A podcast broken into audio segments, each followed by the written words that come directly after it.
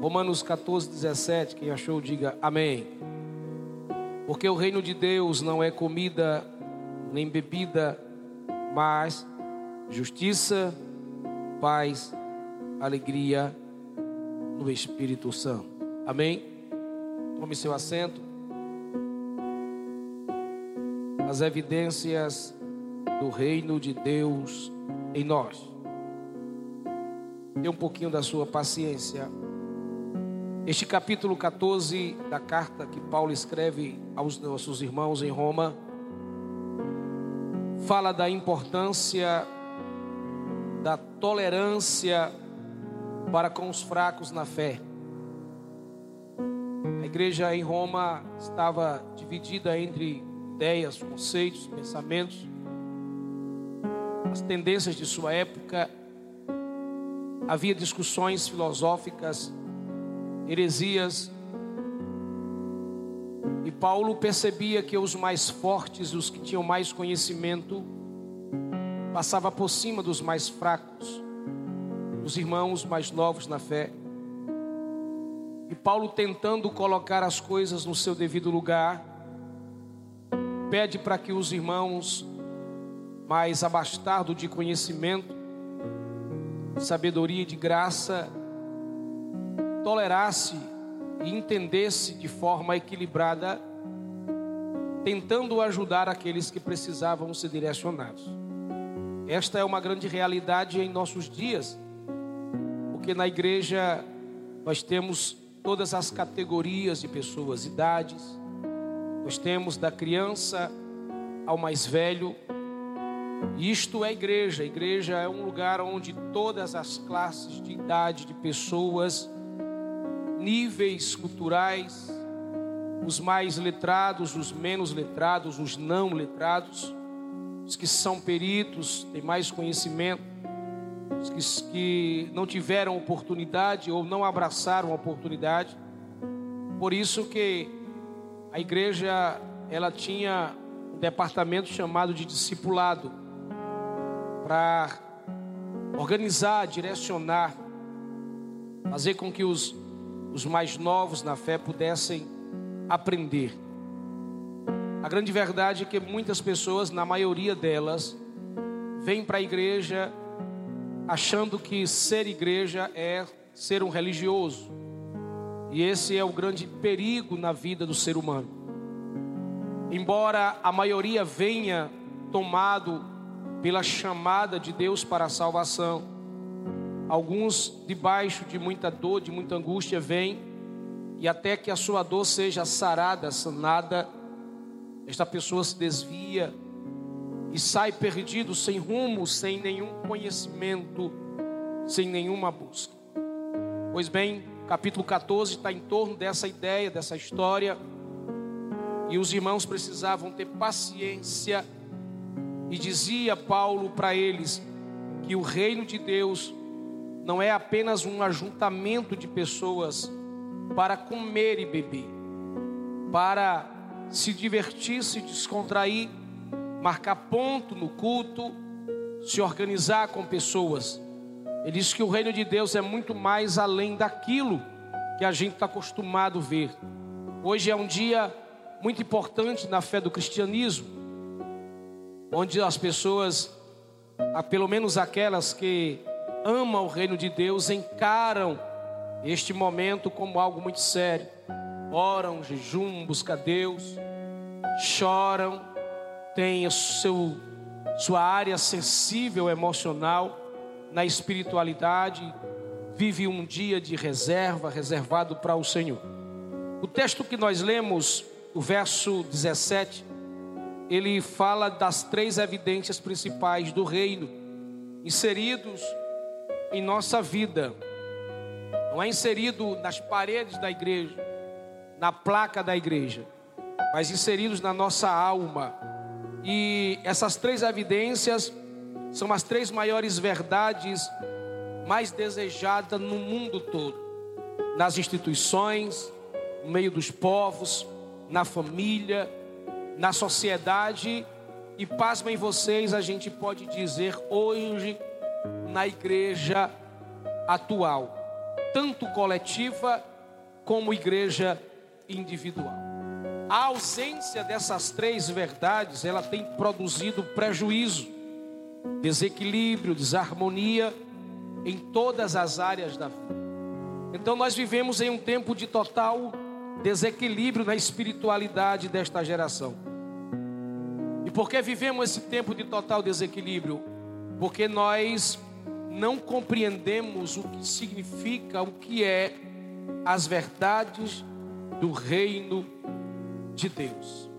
Aí vem uma pergunta: sua vida, sua história, sua casa, sua família, suas ações, sua fé, o seu conhecimento, a sua religar e religião, elas evidenciam o reino de Deus por onde você passa, onde você fala, com quem você vive, onde você mora.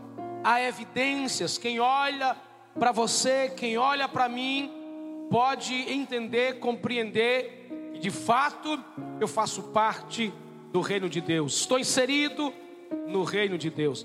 A gente precisa compreender isto. Agora, os três maiores pilares do reino de Deus, eles são evidências que nós precisamos aprender a viver. O primeiro pilar é a justiça, diga justiça. Esse é o grande desejo do mundo todo. Os homens desejam justiça, verso 17. O reino de Deus é justiça. Justiça corresponde tudo aquilo que é correto, verdadeiro, que não tem dois pesos, não tem duas medidas, não é favoritismo de pessoas, não é acepção, aceitação de pessoas. O que reina neste reino é a justiça que causa, é, é, que é a causa principal por onde nós iremos passar para se encontrar com Deus. Preste atenção no que eu vou te dizer e guarde isto. A salvação é um projeto de Deus. Na salvação, você não precisa de nenhum tipo de obra mas para entrar no reino e receber as bênçãos, você precisa passar pelo crivo da justiça. E a Bíblia diz no verso de número 10 que todos nós compareceremos ante o tribunal de Cristo. Por quê? Porque no tribunal de Cristo é um tribunal para a igreja. Nesse tribunal, a igreja passará pela justiça de suas obras espirituais materiais aqui na terra. Agora entenda que a falta da verdadeira justiça entre pessoas gera nelas divisões, manipulações, grupos fazem de suas oportunidades uma coxa de retalho na igreja, na casa, na família, nas instituições. Então, quando você vê pessoas em guerra, divididas, em contendas, disputando lugar ao sol, sucesso, poder, magnitude, disputando cargo, funções. Pense e analise. Essas pessoas nunca conheceram reino de Deus, porque quem vive o reino de Deus se expressa no reino de Deus, não tem pressa para conquistar, não tem pressa para chegar. Por quê?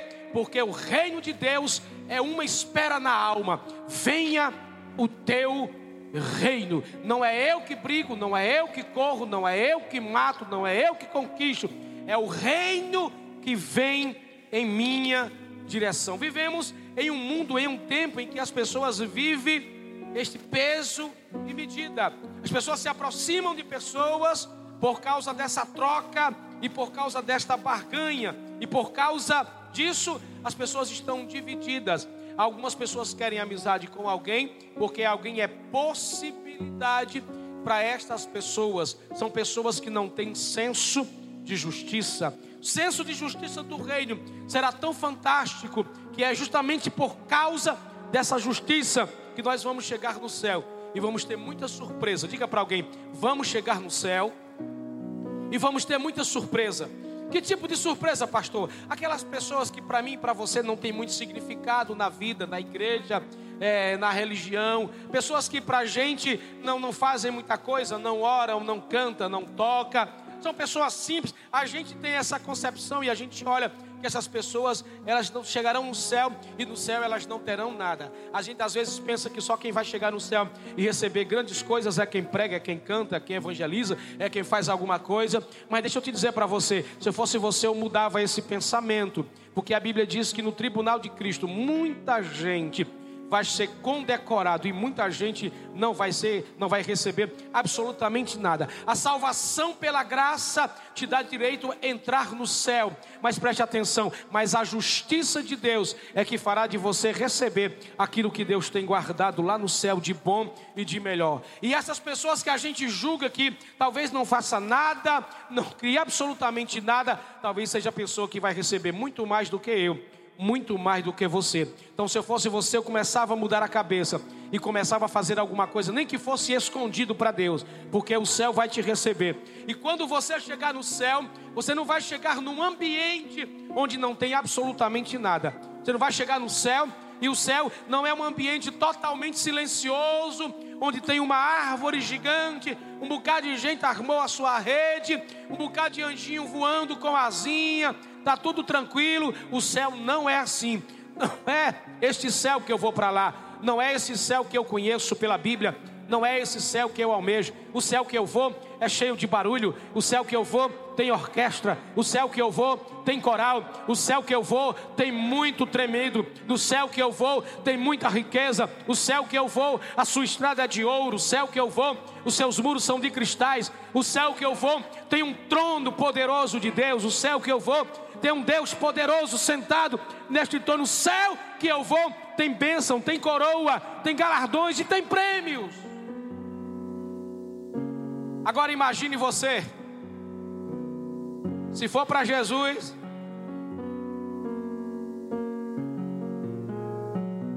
agora imagine para você que alguém que para mim você não fez nada, trabalhou muito mais para Deus quando chega lá,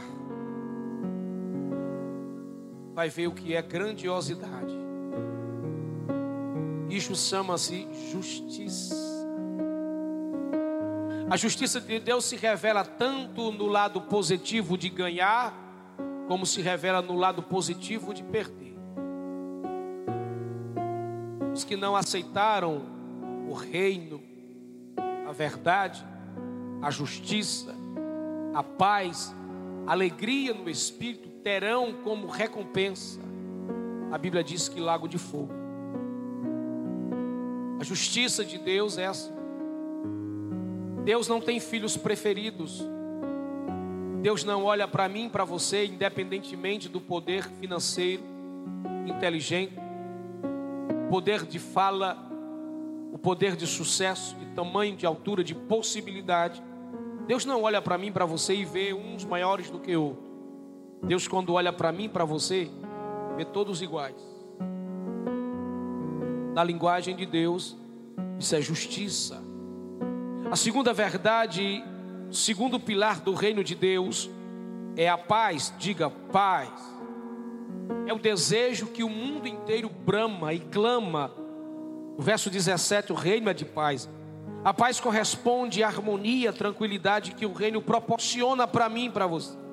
Agora, entenda que há, entre aspas, um espírito caído que gera guerras, contendas, disputa, confusão, em todas as partes do mundo, gerando mal-estar entre as pessoas e dividindo as relações.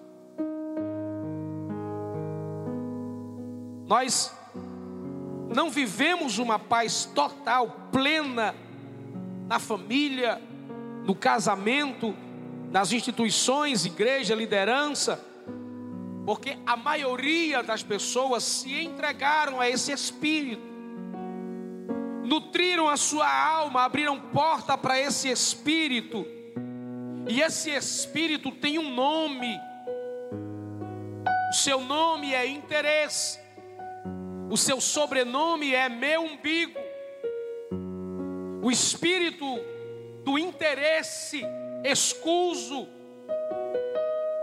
o espírito de interesse do homem que invadiu a sua alma faz com que ele mate milhares de pessoas para ele ter poder. E perceba que todas as vezes que a gente vê uma guerra, seja em que lugar ou com quem, há ali um espírito de interesse, de umbigo. Se você quiser ter paz nesta geração, você precisa deixar de lado sua razão, porque é justamente por causa das razões subjetiva ou objetiva dos seres humanos que a guerra está no mundo. Cada um quer ser dono da verdade, cada um tem a sua verdade, e no meio dessas verdades o interesse dos homens está reinando. Diga para alguém: se você quiser ter paz, deixe de lado a razão, pare de entrar em guerras de interesse, pare de entrar em guerra de confusão dos outros, cai fora, pula fora, bata os pés na porta dessa casa aí, vaza. Quer ter paz? Pastor, mas eu estou debaixo da minha verdade, da minha razão. Pega tudo isso, põe no bolso e vai embora. Porque há um espírito, e este espírito não se convence assim. Este espírito só se vence com uma coisa: oração e jejum, oração e jejum, oração e jejum. A Bíblia diz que é melhor o pouco com paz do que o muito com guerra. Você entende isso? Diga glória a Deus. Terceiro pilar do reino é a alegria no espírito. Verso que nós lemos. Alegria no espírito corresponde à felicidade de quem serve a Cristo Jesus. E esta alegria, ela é fruto de uma vida íntima com o Espírito Santo e não uma conveniência de aparência forjada na religiosidade. Nós vivemos em uma geração que maqueia sua personalidade. Nós vivemos em uma geração que muitos criam seus próprios personagens, camufla em busca de interesses da religião. As pessoas põem uma máscara, ela pega uma forma, ela cria uma forma, ela se encapuz, ela cria seu próprio personagem e vai forjando. Gente, você já viu gente triste nas redes sociais? Não, perceba nas redes sociais, todo culto é poderoso todo culto bomba, todas as pessoas são lindas, são maravilhosas. Já percebeu que no Instagram se cria a famigerada, é, é, o famigerado personagem, se cria a tela, se cria a maquiagem, se cria a, a montagem para tirar os defeitos do rosto, colocar olho verde, afinar o nariz, ajeitar a boca. Ali é justamente para gerar em você aquilo que você não é. Você cria seu próprio personagem, mas quem vive no reino, para se ter alegria, não precisa criar personagem, porque o maior personagem da história já invadiu a sua alma, já limpou seu coração das mazelas do mundo, já tirou toda, toda a miséria, toda mentira, toda falcatrua, tudo que era errado, todo o engano, e fez que você se tornasse o ser humano que você é com pouco, com muito, rico ou pobre, culto ou analfabeto, mas uma pessoa feliz, alegre no Espírito Santo. Então as pessoas criam um personagem de alegria, de exterior, que não é fruto do Espírito Santo. São pessoas superficiais. Já viu alguém superficial? Já viu alguém artificial? Sorriso é artificial. Jeito de falar é artificial. As relações são superficiais, são artificiais. O pegar na mão é diferente. São pessoas que não são. Elas podem até ter alguma coisa, mas elas não são. Elas estão de máscara. Você tem coragem de dizer para alguém: não use máscara. Não é essa máscara não é essa máscara do nariz, é a máscara da, do teu caráter, da tua personalidade. Deus te fez em Cristo Jesus alguém puro, verdadeiro, limpo.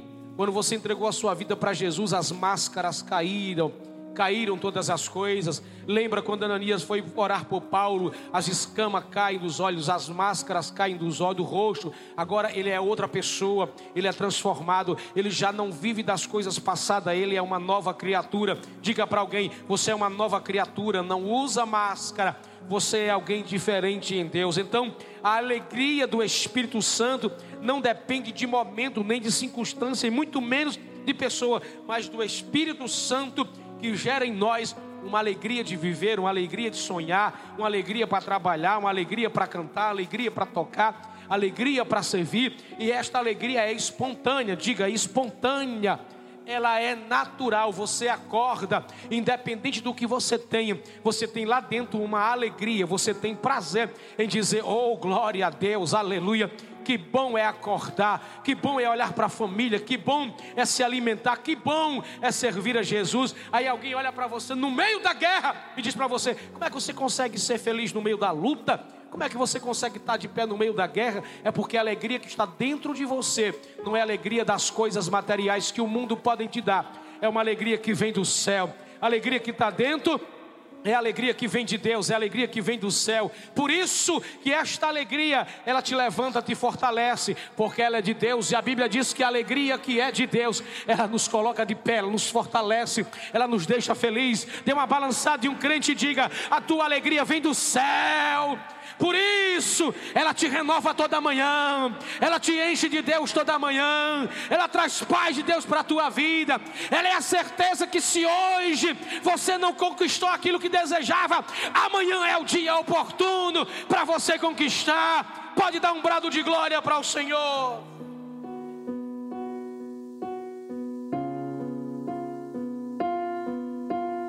Agora, Existem algumas características de quem tem as evidências de Deus, do reino de Deus em si. Primeira característica de quem tem as evidências de Deus dentro de si, diga aí para alguém, é alguém que procura a paz. Perceba que a paz precisa ser procurada. E quem mandou procurar a paz foi Deus. Jeremias 29, 7. Procurai a paz tem gente que só procura guerra. Vamos cá para nós. O povo para gostar de confusão é crente. É. Pensa num povo fofoqueiro. Pensa num povo mentiroso. Já viu aquela história? Mentiroso contou uma mentira? É os crentes. E quem mente, quem inventa e quem fofoca só procura guerra. Mas a ordem de Deus em Jeremias 29 é: procure a paz. Quem vive procurando guerra, contenda, confusão, não vive o reino de Deus. Ei, você viu? Vou levar para o outro. Tu viu? Me disseram ali. Toma essa, me dá outra, que eu vou para ali. Só atrás de guerra. Pastor, tu viu quem caiu?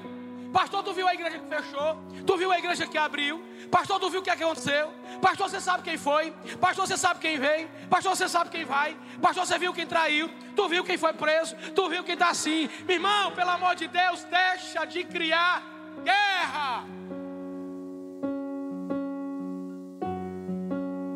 A gente já vive vários tipos de guerra à nossa volta, sem falar das guerras no nosso interior procure paz, não discuta. Um dia um obreiro chegou para mim de uma das igrejas que eu passei e disse: Pastor, lá em casa está uma guerra. Eu digo: Qual é a causa? Pastor, o senhor sabe, eu sou teólogo. Sim, bem. O senhor sabe que eu não aliso. E lá em casa todo mundo é católico. E eu meto a chibata com esse negócio de idolatria. Eu digo: você vai perder sua família todinha, nunca vai ganhar eles. E a Bíblia diz que você precisa ter sabedoria. Não é discutindo letra, não é discutindo teologia, regra, originais. É você, como prática de vida, estilo de vida, vivendo a mensagem para que toda a sua família veja e diga: é um homem de Deus, é um homem de Deus, fofocava, não fofoca mais, mentia, não mente mais, roubava, não rouba mais, era imoral, não é mais imoral, é um homem de Deus, porque não importa o quanto você fale em palavra, mas o quanto você tem a capacidade de viver uma gota do que está escrito nesta palavra, você entende? Diga glória a Deus. Então pare de gerar guerra de bate-boca, bate-boca, bate-boca. De vez em quando a gente pega aí alguém discutindo essas ideias de conceitos de salas de aula. Pastor, tira dúvida. Tiro não, é problema de vocês. Se pega aí, se arrebenta, se lasca, é problema de vocês. Irmão, nós vivemos em um tempo que a gente tem que procurar paz mesmo. Pastor, o vizinho agora aí, aí, todo mundo hoje publica, né? Fulano tá trocando faca, aí tá, todo mundo vai pra rua para ficar olhando. Inventa que tá varrendo a casa para ficar olhando. Inventa que tá lavando a moto para ficar olhando. Ó, oh, desgraça! Diga aí para alguém, procura paz. Procura paz. Procura paz. Quer outra ideia? Quer outro conselho? Não se na ideia de tentar se justificar para gerar paz, você vai gerar um problema. Deixe que o rei da paz, o príncipe da paz, o Senhor da paz, resolva as suas questões no seu lugar. Pastor, estão me queimando, atacaram fogo e minha, minha alma já está gritando. Fica tranquilo. Eu queria que você dissesse para alguém: fica tranquilo. Deus resolve tudo no seu lugar. Quem muito fica falando, quem muito se defende, Deus dá dois passinhos para trás e fica só olhando. Você lembra da história que eu contei lá do Rio Grande do Norte? De um pastor que eu tive? Era um negão, um narizão largo. Um dia um cidadão entrou no escritório dele, botou o um revólver na cara e disse: Seu macaco, seu nego, bicho feio, parece um macaco. Devia dar três tiros na tua cabeça, seu nego. Chamou ele de nego, de um bocado de coisa, chamou ele de macaco. Tentaram lá e tiraram o cara. Aí ele voltou, deu um chute na porta, quebrou a porta. O senhor não vai dizer nada, não, seu nego. Ele, muito calmo, olhou assim e disse: Meu filho, Deus vai te responder. Três dias depois acharam o cara dentro de uma lata, queimado. Diz a perícia que quando tiraram o cara, que viraram o cara, parecia um macaco. Três tiros na testa. Diga para teu irmão, fica calado e deixa que Deus responda no teu lugar. Fica tranquilo. Estão falando mal de mim, deixa falar.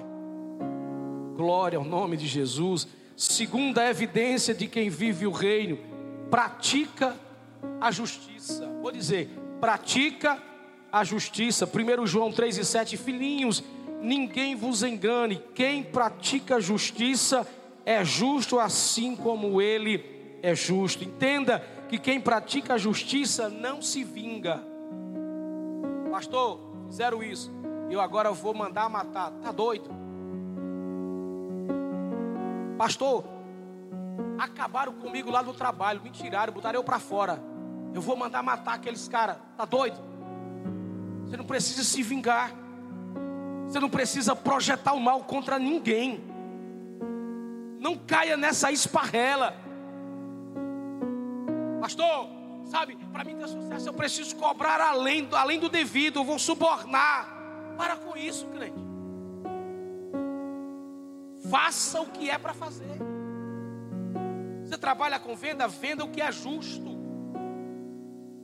Coloque uma coisa na sua cabeça: a justiça um dia chega, um dia alguém vai ter que pagar o boleto. A conta vem para alguém pagar há um reto e justo juiz. Ele está vendo cabeça, pensamento, intenção, motivação, palavra, ações. Deus está vendo tudo. Eu vou fazer justiça com as minhas próprias mãos. Eu vou, eu vou esfoliar, eu vou, vou fazer alguma coisa. Fica tranquilo. Faça o que é justo. E não se preocupe, pastor, mas botaram uma empresa gigante desse lado, outra dessa, outra na frente, o meu ficou só um casabrezinho. Eu vou morrer. Vai não, se a bênção de Deus está com você, irmão, vai fluir, vai chover as bênçãos de Deus para a tua vida. Você não precisa matar, roubar, denegrir, ser injusto, basta praticar a justiça. Diga para seu irmão: seja justo que Deus resolve todas as coisas. Quem procura praticar a justiça, espera no juiz e não precisa morrer na vida. Você não precisa morrer na vida. Deus é quem resolve as suas questões. Você está vivo, diga amém. Terceira característica e evidência do reino de Deus em nós é que quem tem essas evidências vive na dimensão do Espírito. Faça assim, na dimensão do Espírito. E quem vive na dimensão do Espírito, vou dizer uma coisa que vocês vão até achar complicado de ingerir. Vive alegre dioturnamente. E essa alegria não tem nada a ver com temperamento zanga, chateação. Quem vive na dimensão do espírito não tem medo de cara feia, não faz cara feia. Quem vive na dimensão do espírito não vive nas sombras do mau humor, da cara amarrada, é delegado. Tudo é motivo de, de encarar para matar. Leveza, sabe o que é leveza? Leveza, está tranquilo. Já viveu uma pressão tão grande e quando você resolveu a questão, você saiu da questão, você saiu, dormiu melhor, namorou melhor, caminhou melhor, se alimentou melhor, tá leve, adorou melhor, fluiu melhor. Aí a vida fica leve, o dia fica lindo. Aí você percebe o sol, lua, estrela. Você vê as cores das flores. Você valoriza o sorriso do outro, a, a simplicidade do outro, alegria na dimensão do espírito. Enxerga o que a maioria não enxerga. O que a maioria enxerga? Dificuldade, guerra, insulto, Problema? Conversando com um, um das lideranças da juventude agora de noite, achei interessante que a pessoa falou: é assim mesmo, pastor, é difícil, está complicado, mas a gente vai chegar lá. De gostei desse chegar lá. Na dimensão do espírito, tem guerra, tem problema, tem dificuldade, tem desafio, mas a gente anda por cima disso. Diga para alguém: a gente anda na dimensão do Espírito. Gente, pelo amor de Deus, acorde, preste atenção nisso. Veja os problemas com o olhar do Espírito. Problema, dificuldade, impossível. E agora? Vamos morrer? Não. Se pegar tudo isso e colocar debaixo dos pés, e andar acima das dificuldades, é enxergar a vida na dimensão do Espírito. Porque se você trouxer essas coisas para perto ou colocar acima de você, você vai sucumbir, você vai morrer. Tá difícil? Pode ficar um pouquinho difícil mais ainda, mas isso não vai te matar, querido. O Espírito Santo é que está com a igreja, é Ele que cuida dela, é Ele que prepara ela, é Ele que alinha ela, é Ele que faz ela voar na dimensão do próprio Espírito. Então a gente tem uma certeza aqui, nós temos uma tese aqui, senhoras e senhores, nós temos uma tese.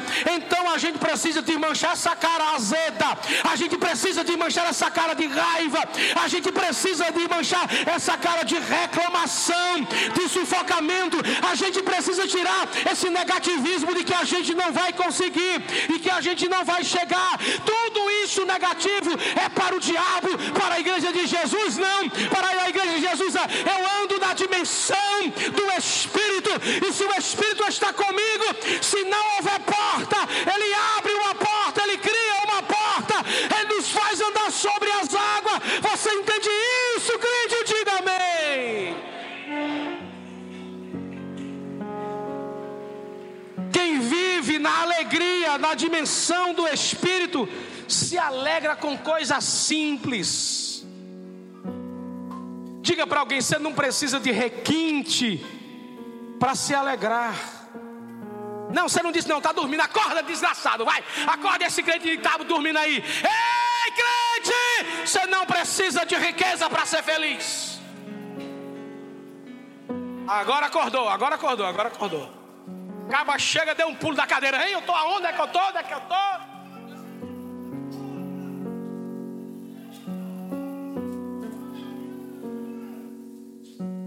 Você não precisa de carro blindado para ser feliz.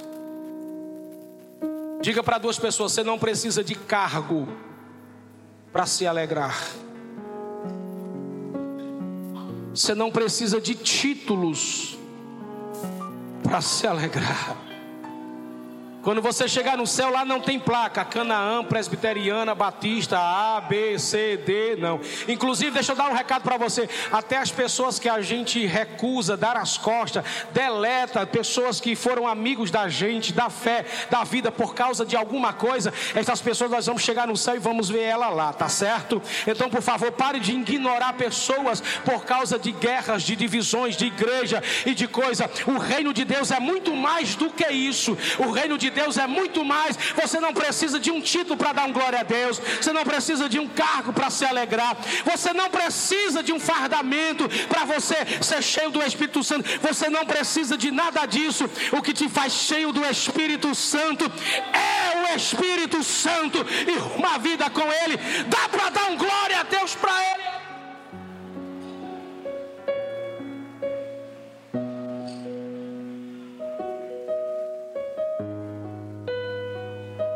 E a alegria que o Espírito Santo nos envolve, ela é natural, ela não é forçada. Não é aquele sorriso amarelado, forçado. Ela é natural. As pessoas que andam com mim, às vezes, quem não me conhece é chocada. Porque eu sou muito extrovertido, eu gosto de brincar, contar uma piada sadia, fazer as pessoas. É, é natural de mim. É natural de mim. Às vezes eu venho da escola com os meus filhos, e essa semana eu vim com eles e a gente vinha cantando, parecia quatro macacos se amostrando.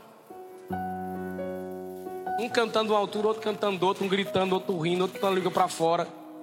Graças a Deus o vidro do carro estava fechado. Porque se tivesse aberto, parasse na, na, na, na, hora que parasse do sinal, que as pessoas olhassem, nós estávamos botando a língua para fora, virando os olhos, virando os olhos, cantando alto, fazendo marmota. Diga para seu irmão, é bom ser feliz. Tem gente que a alma é travada direto, né? Travado, zangado. Azedo. Mano, cria um ambiente tão hostil, tão pesado, tão formal, cheio de coisa. Você é livre disso. Você é livre disso. Quer ver eu fazer você rir? Diga para teu irmão, mostra os dentes. Sorria. Se alegre, destrava essa alma, crente. Se solta na presença do Senhor se alegra, se alegra, se alegra, se alegra. Você não vai entrar no céu, irmão, com a cara de delegado lá, não. É aqui no céu.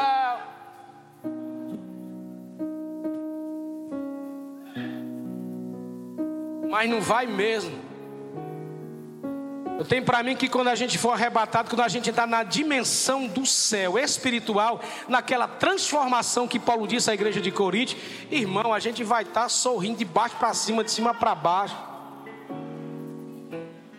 Eu tenho para mim que nós vamos olhar um para o outro assim e vai dizer assim, mas por que, é que a gente está rindo? Por que é que a gente está rindo? E a gente rindo sem parar. Por que é que a gente está rindo? Por que é? Porque aí a gente rindo sem parar. Por, por que é que a gente está rindo? Aí alguém vai dizer, é porque aqui você é contagiado pela alegria de Deus na sua alma. Pode dar um glória a Deus para Jesus aí. Diga aí para alguém, por favor, de mancha a cara e sorria que o céu está te filmando. Tem gente que pensa que igreja é lugar de gente zangado, né? Né? Não. Quem vive zangado é porque está com a alma amargurada ou então está com fome. Tu já viu gordinho com fome?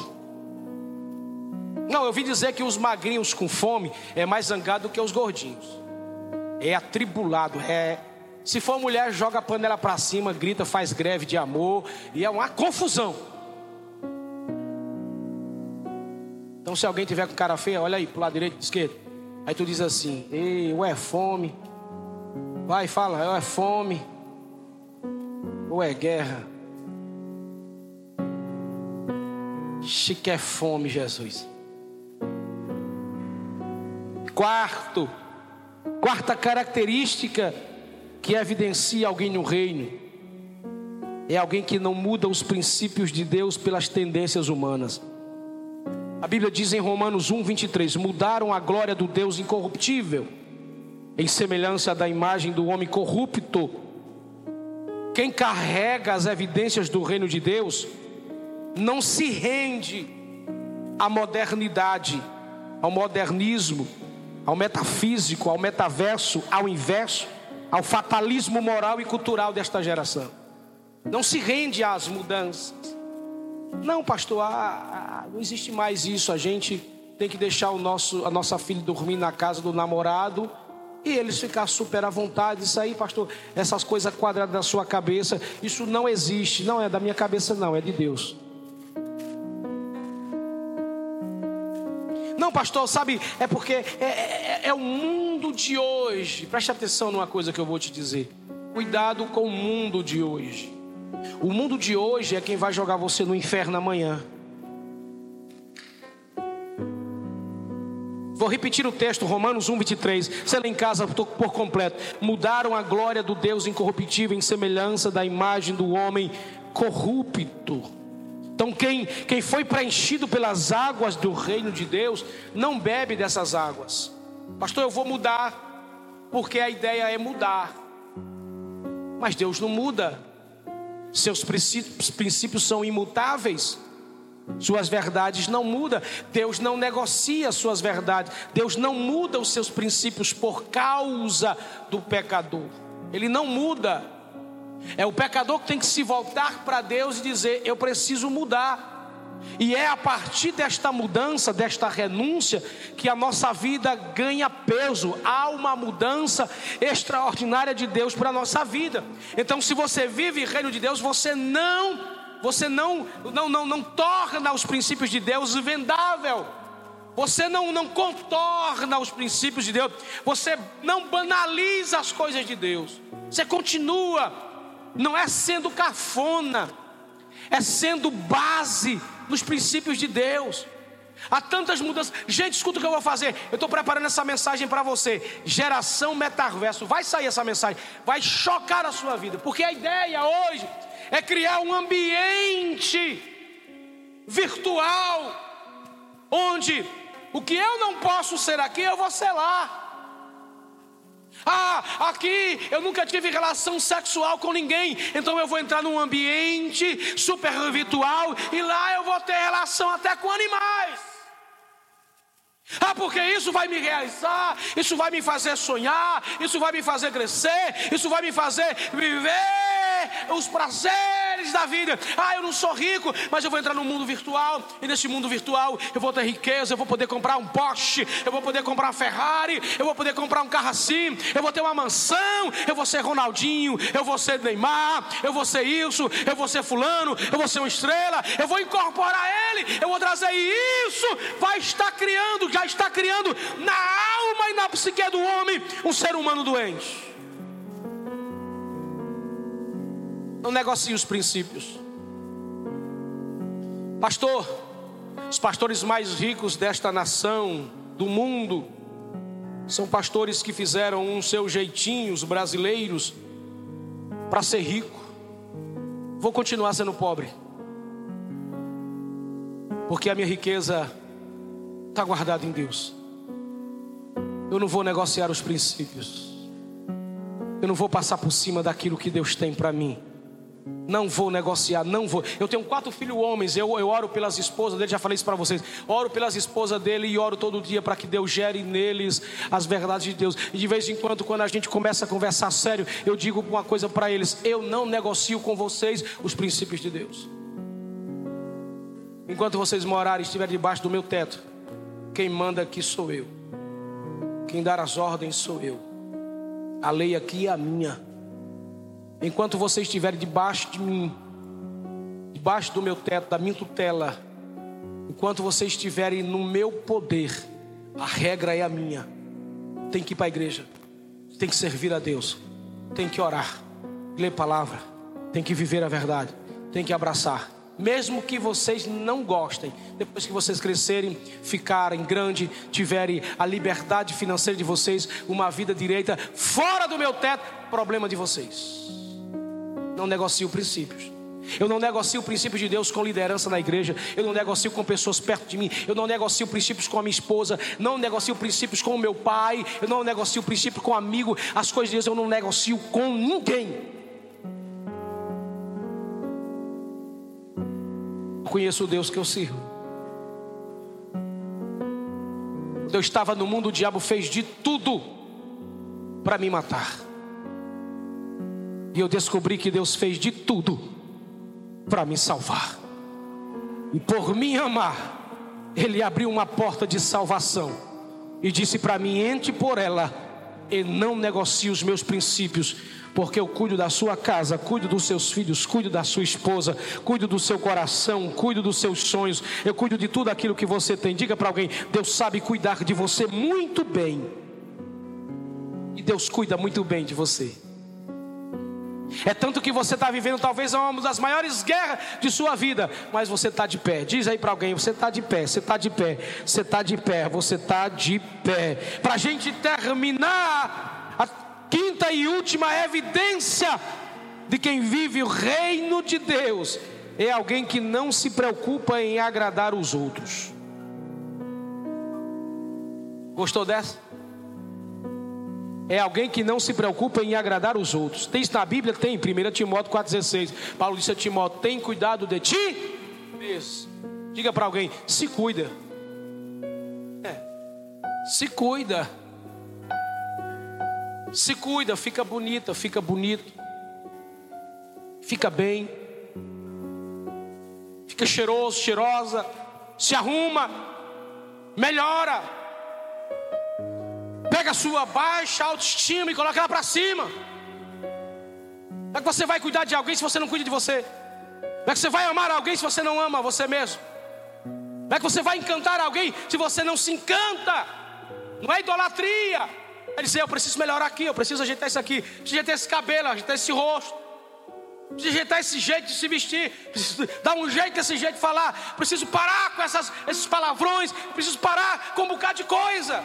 Tem que cuidar de ti mesmo, pastor. Mas é porque as pessoas, irmão, para de dar ibope para pessoas que falam de você. Põe uma coisa na sua cachola: você nunca vai agradar todo mundo. Você nunca vai agradar todo mundo.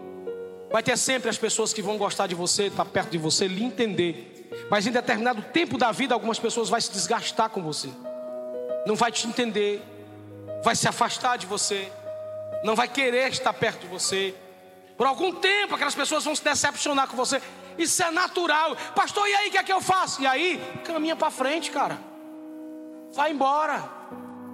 Sacoda a poeira, dá a volta por cima e ó, vaza, vai viver. Pare de estar preocupado, pastor. A minha família, que é a minha família. Irmãos, eu disse uma coisa para minha mãe antes de casar, que ela parou assim para mim e. Ah, ah. Meu filho, eu acho que eu vou, falar com seu pai para a gente conseguir fazer uma casa aqui em cima. Deixa eu ficar, você ficar perto de mim. Eu fiz, mãe, alô? Deixa eu dizer uma coisa para a senhora. Eu nem quero ficar perto da senhora e nem quero ficar perto da minha sogra. Mamãe, como assim? E mãe é mãe, né? Como assim? Não estou entendendo. Não, mas eu desenho para a senhora. Peguei um papel, dei a casa dela, botei a casa da minha sogra e fui para o outro lado da mesa com outro papel, dizer eu vou morar aqui. Como assim? Eu digo ah, que se eu morasse aqui perto de vocês duas, ó, Chega que hora? Saiu que hora? Quem estava na sua casa? Por que, é que o som está alto? Por que, é que o menino está chorando? Por que você rebolou a chinela na cabeça do menino? Por que você gritou? Por que você se atrasou? Porque não veio comer domingo aqui em casa. Por que, a sua mulher não veio? Por que, que ela está menstruada? Por que, que ela está gorda? Por que, que ela está magra? Por que, ela está grávida? Por que, que o menino nasceu? Porque, porque eu vou ter que dar satisfação de um monte de coisa. Bíblia diz que na hora de casar, faz assim comigo: a tesoura de Deus faz uma cirurgia, o cordão umbilical é cortado, deixará o homem pai e mãe para se unir à sua mulher. Diga para alguém aí, por favor, sai de dentro da casa de seus pais. É para os casados, é só para os casados. É só para os casados. Só para os casados, quem casa quer casa, quem casa quer casa, quem casa quer casa, quem casa quer casa. Sai de dentro da casa de teu pai. Só quem está com raiva do pastor, diga amém e fique de pé. Fica de pé. Ele fez de propósito.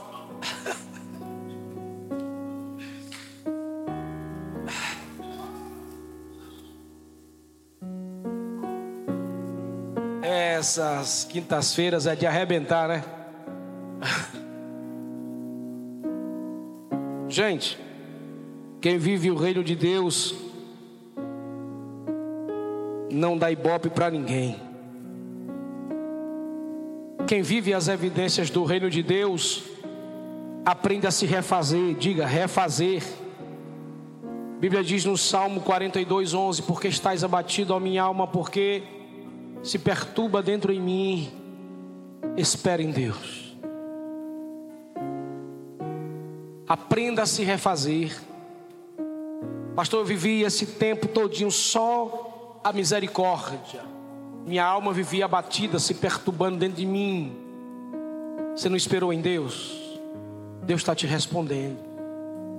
Se refaça. Para você se refazer, é você que tem que se levantar das cinzas. Diz para alguém: você que tem que se levantar, você que tem que acordar, você que tem que tomar banho, você tem que enfrentar o dia, tem que enfrentar as pessoas, tem que enfrentar a vida, você tem que refazer. E todo dia você vai se refazendo. Todo dia você vai se refazendo. Pessoas que perderam a vida, matrimônio, ministério, sabe, fé, uma série de coisas, relacionamento, perderam tanta coisa. Deixa eu te dizer uma coisa. Sabe como é que você começa a se refazer? Indo para a casa do oleiro. Porque o oleiro, repita comigo, porque o oleiro é o único que pega os meus pedaços e faz de novo um vaso e vaso novo. Você não consegue montar o quebra-cabeça. Você tenta, tenta, tenta, muda de canto, muda de lugar, vai para um canto, faz uma coisa, você cria.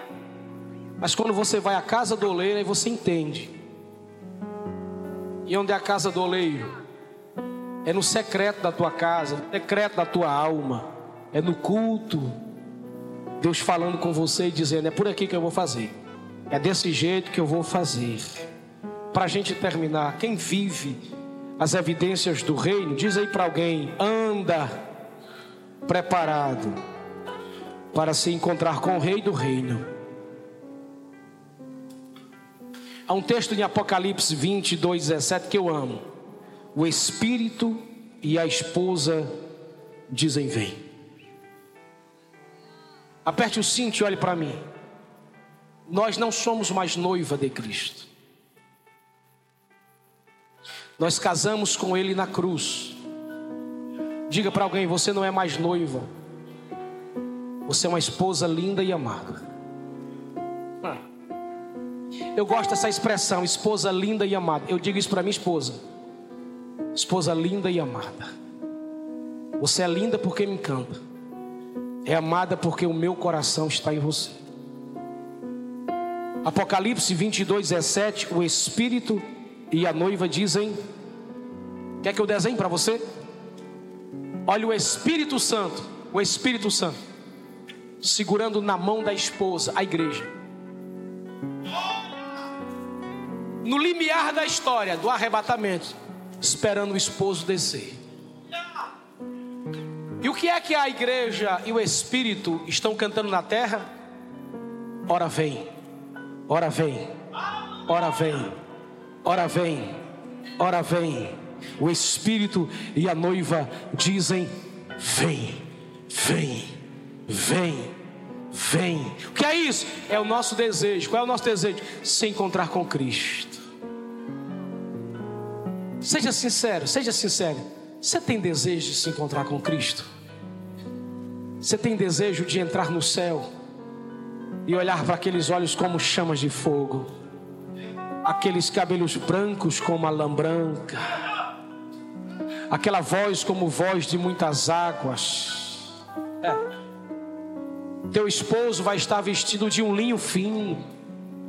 Quando nós formos a tirados da terra, transformados, até a nossa roupa, o céu vai nos vestir. Olhe para mim, essa é a nossa esperança. A nossa esperança não é o dinheiro que me espera no final do ano. A nossa esperança é que daqui a pouco o Espírito e a noiva dizem, e a, e a esposa dizem: Vem, ora vem, Senhor.